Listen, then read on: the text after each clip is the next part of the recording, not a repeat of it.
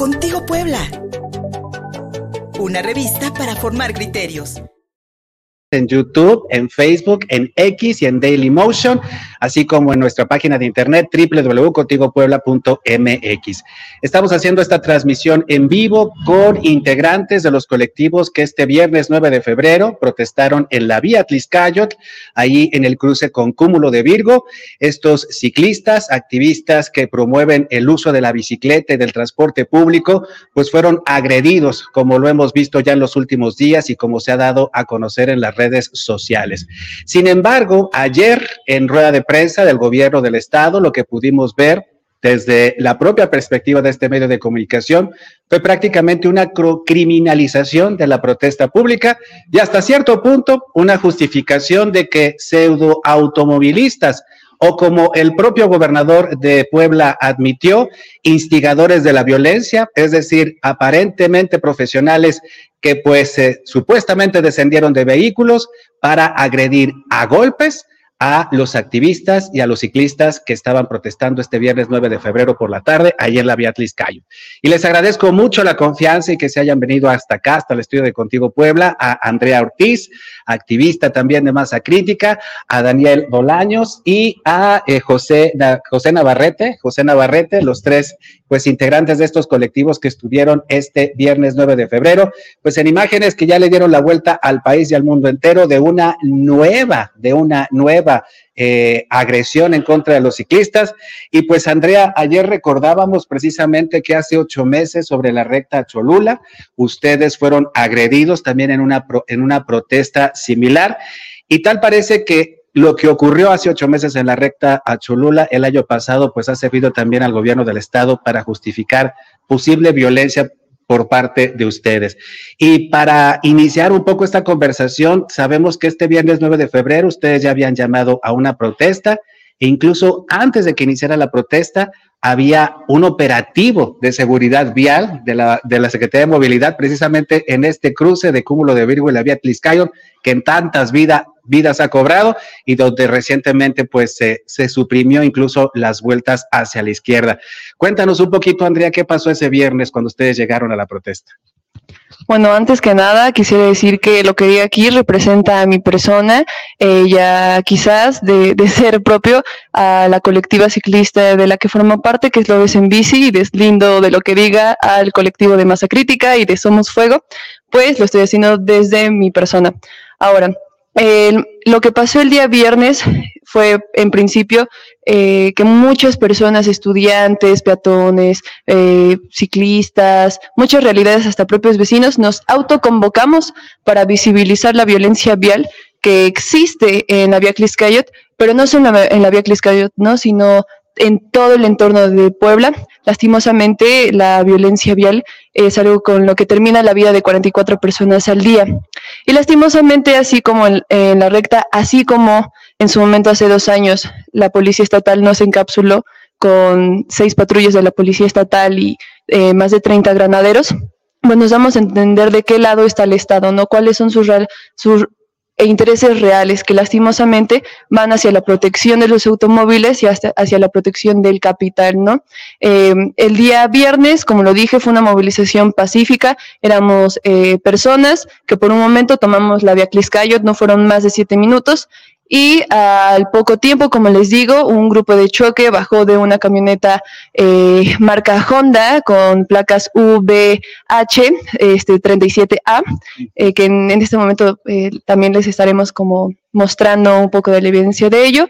De ahí descendieron varios masculinos que vestían y tenían una corporalidad bastante similar se dirigieron directamente a nuestras personas, a agredirnos, a golpearnos, a amedrentarnos y ni siquiera nosotros pudimos defendernos. Eh, éramos pocos y la mayoría de nosotros en una situación de vulnerabilidad, tanto física como psicológica. Y la verdad es que también es una pena como el gobierno del Estado intenta pues deslindarse de la responsabilidad que tuvo en su momento la policía estatal al irse al simplemente ver cómo pasaban las cosas y hacer como, como que ellos ni siquiera escoltaron al, al automóvil, ¿no? Lastimosamente, eh, estamos sí en, tiempos de, de, veda electoral, pero hablar de política sucede hoy y siempre, que no quiera desviar el discurso, que lo estamos haciendo por intereses este, ajenos al propio que nos atiene aquí, que es exigir no más muertes viales. Eh, sí existe una criminalización, no solo ahora, sino desde antes, y creo que la gente también tiene que entender que este tema no solo nos afecta a nosotros como usuarios de la bici, sino a todo aquel que se está moviendo en las calles, ¿no? La probabilidad de que un joven muera en las calles es muchísimo más alta a que si se muere por COVID. Entonces, también para que vayamos entendiendo eh, lo, complejo que es este tema de la deficiencia de infraestructura segura, eh, la deficiencia de invertir eh, dinero para, para las personas y no solo para los automóviles, y la peligrosidad de que el propio gobierno del Estado eh, lance un comunicado en donde se nos criminalice y no acepte su responsabilidad. Gracias, gracias Andrea. Eh, siguiendo con la narrativa de los hechos del, viernes, Daniel, lo que se ve claramente en las imágenes es que ustedes están prácticamente sobre la, cebra peatonal en el cruce precisamente de la vía Tliscayot, allá a la altura del complejo cultural universitario. Ustedes están con, con, cartulinas, ustedes están con sus bicicletas y lo que se ve justamente son a unos siete, ocho tipos, todos prácticamente con la misma complexión, este, con, la, con los rostros cubiertos y que llegan a arrebatarles las, las cartulinas, llegan a arrebatarles las bicicletas e incluso los golpean, eh, Daniel. Sí.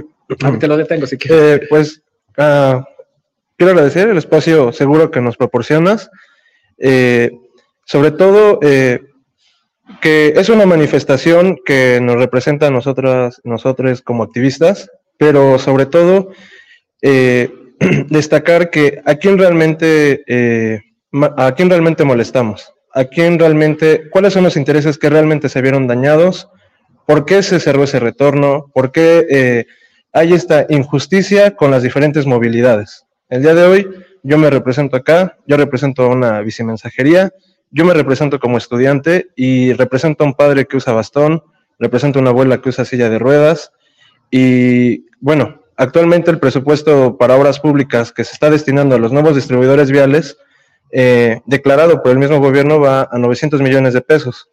Eh, entonces creo que tenemos que darnos cuenta quién realmente se estaba viendo afectado y los intereses de quienes estaban viendo realmente afectados con esta protesta, quién tenía la capacidad adquisitiva para eh, podernos lastimar.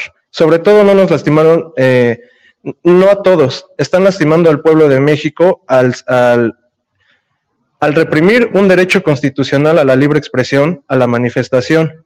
Ese derecho que ha sido eh, parteaguas en momentos históricos de México siempre. Eh, en, esta ocasión iban disidencias, iban mujeres, pero también han ido niños, eh, han ido infancias y creo que sobre todo no pasaron de siete minutos Mismo, eh, mismo hecho que, la universidad no ha dado un posicionamiento porque nos cerró las puertas. Una vez que iniciaron los golpes, fue cerrada la, puerta de acceso a CSU, no se nos permitió entrar, a pesar de que gritamos y suplicamos ayuda, la policía estatal igual dio la vuelta. Fue una marcha, ni siquiera una marcha, una manifestación pacífica. Eh, todos, como lo mencionabas, íbamos con lonas, eh, sobre todo solidarizándonos por todos los que usamos transporte público, todos los que caminamos, las personas que, eh, usan silla de ruedas. Esa era la intención, entender que no nada más están las personas que pueden usar un auto, sino también las personas que usan un autobús, las personas que usan el, ruta, las personas que usarán la línea, la línea 4 del, Metrobús. Es solidarizarnos con toda la movilidad que existe y sobre todo que la mayoría de las personas se mueven en estas eh, movilidades alternativas. O sea, no todos tenemos eh, el, privilegio de, la movilización en, un automóvil privado. Eh, suma esto, queremos como, bueno, personalmente quiero hacer un hincapié en que tenemos que priorizar el transporte público, que estos 900 millones de pesos estaría bien que fueran destinados en nuevas unidades de, autobús, en, en, paraderos dignos para las personas que trabajan, personas que se mueven de un lado al otro de la ciudad. Entonces, pues yo te agradezco mucho el espacio y agradezco que se permita expresar estas opiniones que son las de, eh, las de la parte social que usamos estas vías alternativas. Yo creo que la gran mayoría de las personas que nos puede ver y escuchar puede estar completamente de acuerdo con lo que, con lo que los jóvenes aquí están planteando, porque a pesar de que es la cuarta ciudad del país en importancia, en tamaño poblacional y económico, tenemos uno de los peores servicios de transporte público. Y no es por culpar a los concesionarios, porque en realidad la enorme mayoría del transporte público en esta ciudad es irregular. Y es, y es cuando uno se pregunta, bueno, ¿y qué estar haciendo para regularizar o para que esto mejore? Y sí, cuando tú ves la comparación de los millones de pesos que se pueden invertir en la vía Tliscayot, que pues es, pues es ahorita la vía que, que cruza los, eh, los, eh, pues los fraccionamientos de mayor plusvalía aquí en la ciudad de Puebla, pues sí te pones a pensar que hay una, pues que hay una disparidad, ¿no? Que, hay, que no haya equidad, por así decirlo, en, lo que se invierte en el transporte público, lo que se invierte en vialidades para más coches y pues para menos, para menos, menos capacidad nada que tenemos los que caminamos o los que andamos en transporte público, pues menos capacidad de disfrutar la ciudad. Y algo que me llama la atención, que ustedes han repetido, es que apenas tenían siete minutos en la protesta y fue cuando vinieron los golpes. Y algo que insistía el gobernador del estado es de que ustedes no habían hecho o que, o que se habían mostrado renuentes a algún tipo de negociación o de diálogo en el sitio.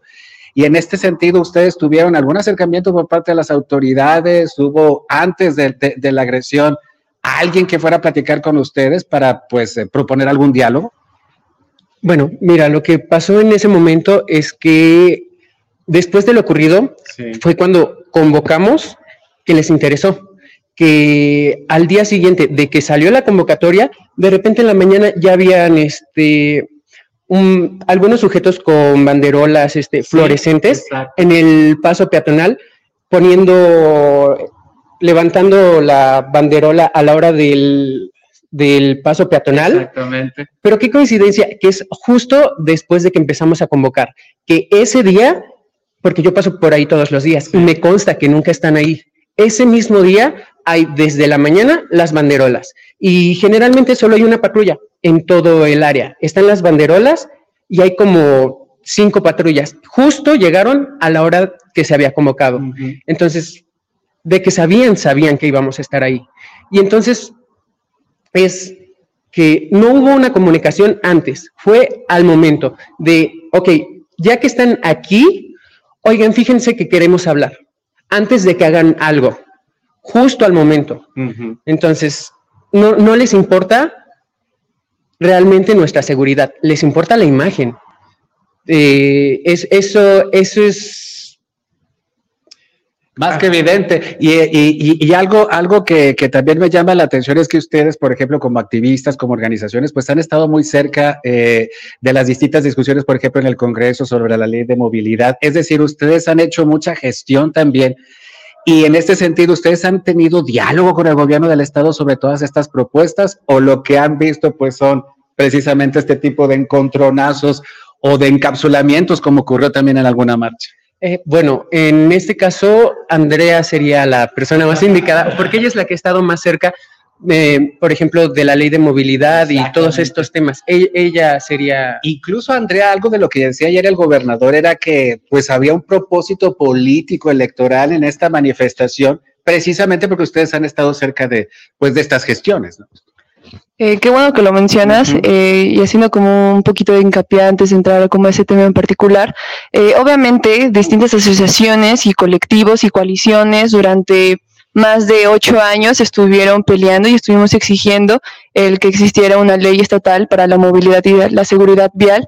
En este caso, en Puebla, eh, se hace este llamado como con más presión a través de la muerte de mi primo Manuel Baracenteno, quien pues era un ciclista comprometido por los, los derechos de la movilidad y a través de su muerte es que eh, como familia decidimos organizarnos y comenzar a incidir en las políticas públicas que premian en nuestra nación y en nuestro estado.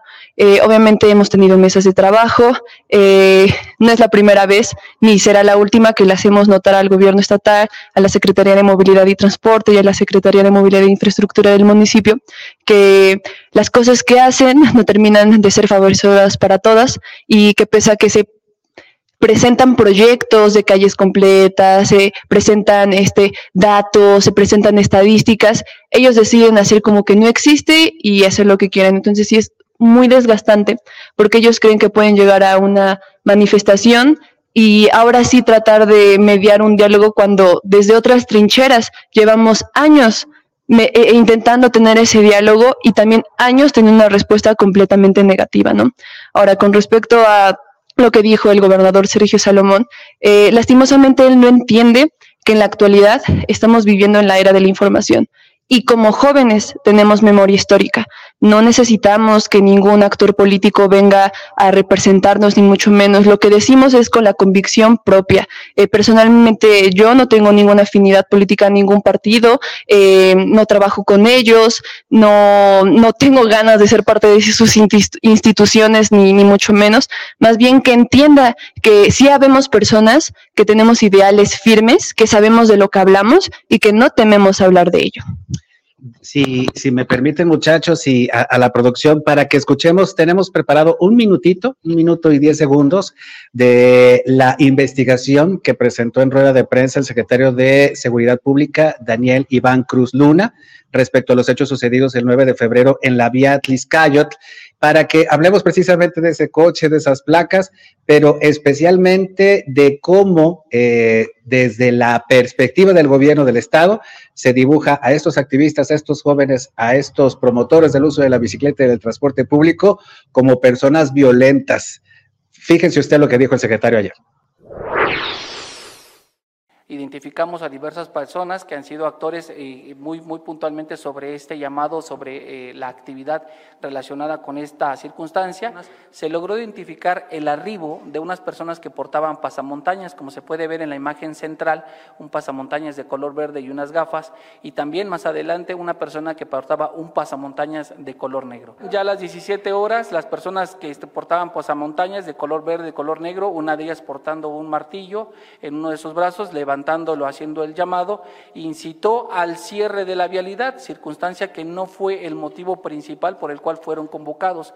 No obstante, el contingente de personas asumió este llamado y todos de la mano con estas eh, dos personas que estaban ahí incitando al mismo, llevaron a cabo el cierre peatonal. Como podemos advertir, el llamado que se hace por estas personas lo es con la misma manifestación, cubriendo sus rostros, cubriendo sus imágenes o la identidad de las personas con este objeto contundente que pudiera ser utilizado y que tengo como referencia lo acontecido el año pasado inmediato, donde después de lo, de lo que ocurrió sobre la recta a Cholula, en donde también hicieron un bloqueo de esta naturaleza, agredieron a vehículos, no con este mismo objeto de manera muy puntual, pero sí de manera violenta. Secretario de Seguridad Pública, Daniel Iván Cruz Luna, en esta rueda de prensa con el gobernador del estado, pues donde los dibuja prácticamente como encapuchados, con martillos, y los, los, los califica de violentos, Andrea. Y en este sentido, al ver esta rueda de prensa, cuando el secretario se refiere, por ejemplo, a los agresores, a estos sujetos que pues vimos en las, en las imágenes, pues les, les, les otorga unos minutitos y nada más dice, este es el momento en el que llegan, pero no los describe, no los eh, vaya, no, no, hace tanta referencia como, como en el caso de ustedes. Y algo que me llamó mucho la atención también es sobre este automóvil del cual bajaron los agresores, en el cual también se fueron y del cual también tenemos fotografías de cómo ustedes también señalaron que fue prácticamente escoltado por una patrulla de la policía estatal. Lo que dijo ayer el secretario de Seguridad es que no hubo tal escolta, sino que al abrir el paso de la vialidad, pues prácticamente la patrulla iba a un ladito de los agresores, pero lo cual pues también nos llama mucho la atención, Andrea, porque prácticamente no hubo ninguna intención pues de tenerlos, a pesar de que lo pudieron haber hecho en flagrancia, ¿no? Claro, eh, lastimosamente vemos como el gobierno del estado está, está tratando de irse por la tangente para no aceptar que su policía estatal, en la cual ha invertido más de medio millón de pesos para mejorar eh, la atención, pues ha fallado totalmente, ¿no? Se hizo lucir completamente por su ausencia, porque no solo escoltaron a esta eh, camioneta Honda, ¿no? Sino que también del otro lado los policías, se pueden ver en los videos, como se alejan en cuanto nos comienzan a golpear, ¿no? Eh, ellos remarcan mucho que este gobierno está presente y cerca de nosotros eh, y el viernes nos hizo ver pues todo lo contrario, ¿no? Se alejan y necesitan eh, criminalizarnos para intentar justificar su ineficiencia. y si es muy necesario puntualizarlo, pues creemos que pese a que la policía no nos cuida, tenerlo ahí eh, como solo una especie de simulación y darle tanto dinero para que siga existiendo, no es algo que nos, debemos seguir permitiendo. Eh, y lastimosamente, tú lo dices, eh, dedican 17 minutos a criminalizar completamente la protesta y solo 3 minutos a lo que atiene el Estado, que es el grupo de choque. Y en el mismo discurso podemos ver de qué lado están, ¿no? Ellos mismos demuestran qué clase de personajes son y, hacia dónde va su, conciencia política, ¿no? Y es que, pues bueno, en la rueda de prensa fue más que evidente, pero además, Andrea, ustedes hicieron una, digamos que una, una investigación más minuciosa respecto a quienes el gobierno del estado señala como también instigadores de la violencia, pero por parte de ustedes, es decir, que estaban eh, en el contingente de los manifestantes. Ustedes, ustedes investigaron y esta persona, ¿quién es? No hemos dado claramente con el nombre, pero viendo los videos cuadro por cuadro, la persona que menciona eh, este secretario de Seguridad Pública es un sujeto de playera rosa con cangurera negra que está como de lado y un buff negro.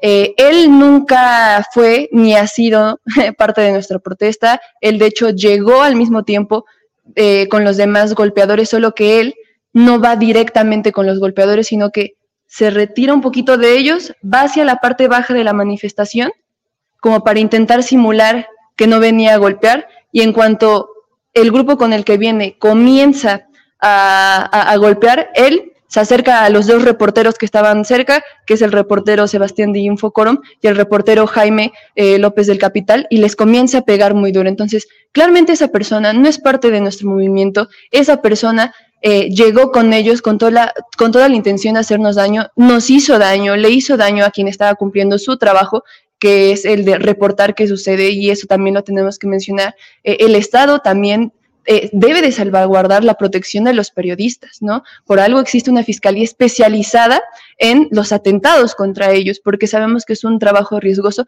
y el día viernes lo hicieron ver. Entonces, en esta pequeña investigación que hicimos, de cuadro por cuadro demostramos y podemos ver cómo esta persona que dice el secretario de Seguridad Pública, que es de, de nosotros, no es, llega hasta que llegan este, el grupo de choque.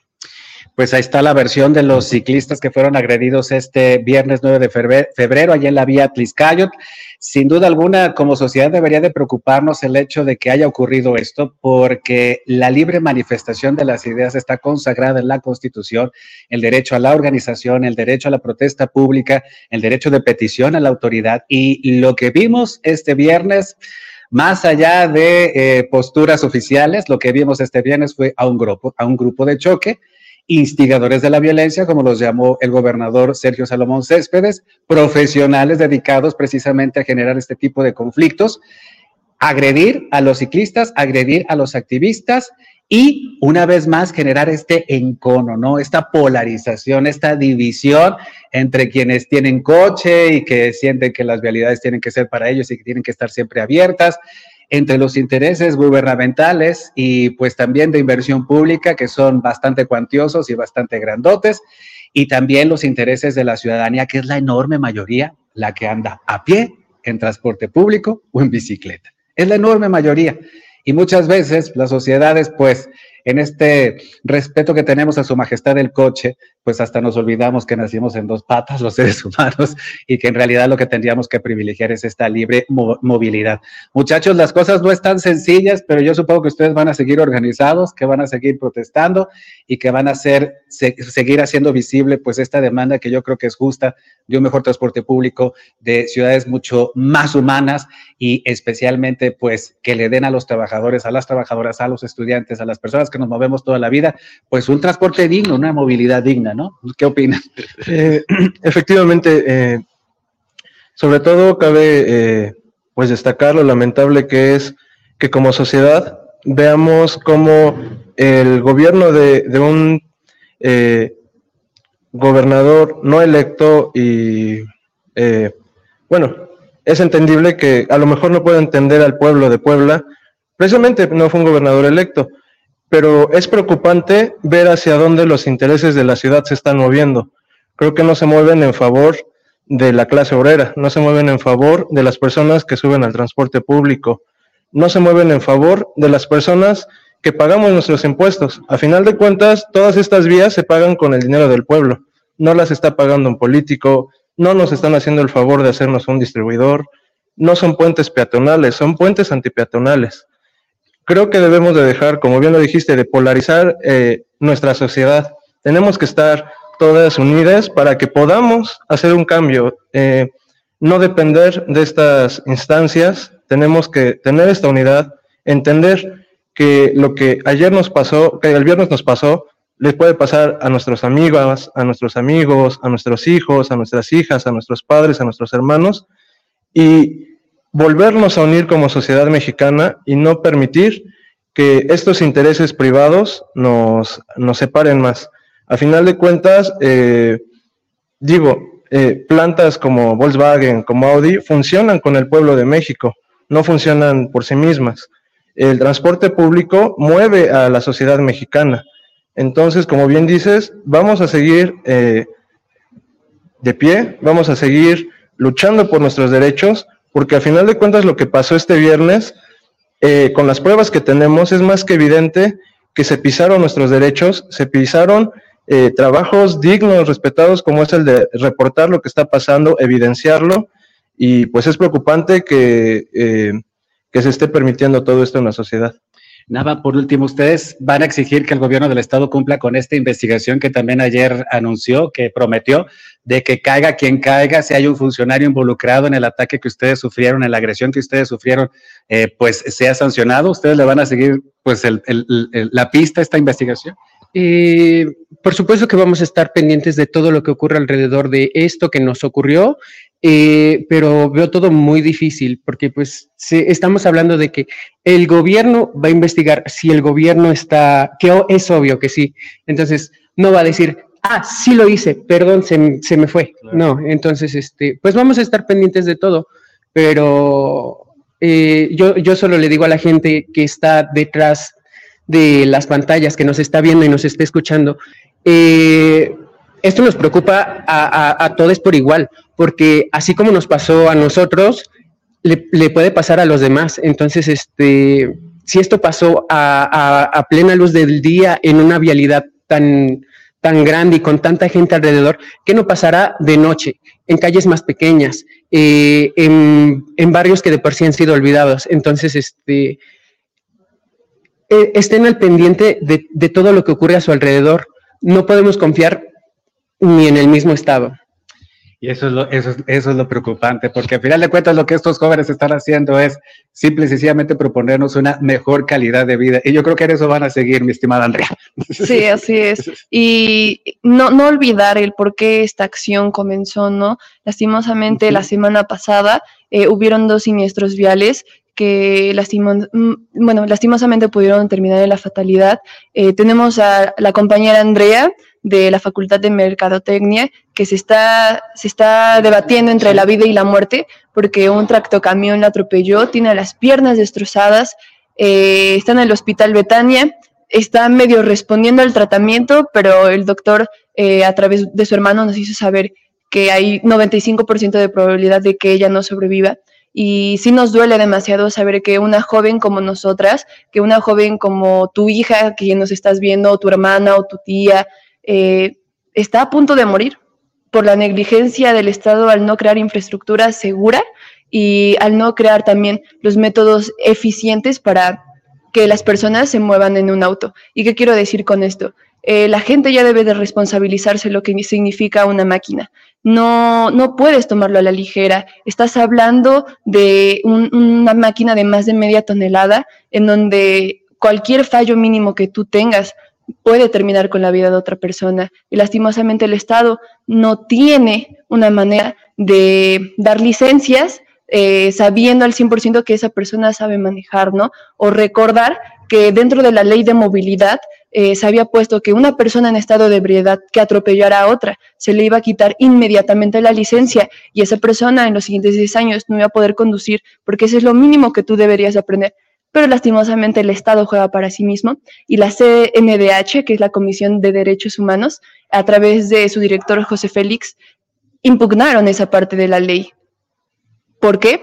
Ahí de, una, de nueva cuenta vemos cuáles son los intereses del Estado. No les importa salvaguardar la vida, no les importa eh, que, la gente esté muriendo en las calles, que los jóvenes estemos debatiéndonos entre la vida y la muerte. y es muy lastimoso ver cómo se hacen bolita entre ellos. Y bien dices, Andrea, 44 vidas al día nos cuesta aquí en la ciudad de Puebla esta pues mala organización, mala distribución de la movilidad, de las vialidades, del transporte público. Eh, no solamente el caso de Manu, eh, de este ciclista que se ha vuelto emblemático en la lucha de quienes pues proponen mejores, eh, una mejor movilidad mucho más humana, sino el de muchísimas personas que pues eh, dadas también las malas condiciones del transporte público, dado que hay calles en esta ciudad que no tienen banquetas como la calzada Zabaleta, ya está pues esta joven. Este, en realidad, en esta ciudad de Puebla tenemos mucho que pensar al respecto. Y aquí están estos jóvenes que no solamente están proponiendo ideas, sino que también se están movilizando, sino que también están haciendo política y están haciendo patria cada vez que protestan y cada vez que ponen estos problemas a la luz pública.